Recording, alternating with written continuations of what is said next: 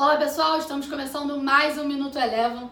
Hoje, dia 7 de maio de 2021, dia de valorização nas principais bolsas pelo mundo. Hoje cedo a gente teve a divulgação do payroll que veio bem abaixo do que o mercado esperava, sinalizando que o Fed não deve começar a reduzir seu programa de estímulos que até então era cogitado por conta da expectativa de aumento da inflação nos Estados Unidos.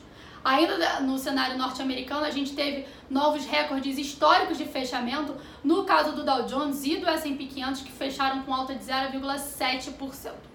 Aqui no Brasil, o Ibovespa também teve um dia positivo, Próximo ao fechamento, ganhou um fôlego adicional e encerrou a sessão na máxima do dia, com alta de 1,77%. No acumulado dessa semana, o Ibovespa teve ganhos aproximados de 2,6% e finalmente conseguiu ultrapassar a resistência ali marcada na região dos 121 mil pontos. Um dos destaques de alta que contribuiu para a valorização do Ibovespa no dia, no dia de hoje foram as ações da Petrobras, subiram 3,74%. Destaque positivo também para o setor financeiro, a gente teve B3 com alta de 5% e Banco do Brasil com alta de 2,5%, após ambas as companhias divulgarem os seus resultados do primeiro trimestre de 2021. Com um dado mais fraco do, pay, do payroll, a gente teve uma desvalorização do dólar frente às principais divisas pelo mundo. Aqui no Brasil seguiu o mesmo movimento. Por aqui o dólar encerrou o dia de hoje com queda de 1%, cotada a R$ 5,23.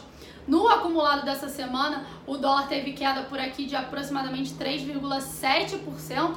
O real hoje foi uma das moedas emergentes que mais se valorizou frente ao dólar.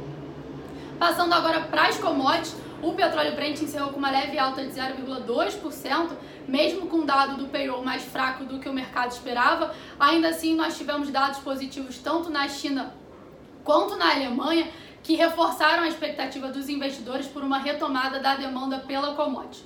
O minério de ferro também teve um dia positivo e pela primeira vez bateu a marca dos 200 dólares.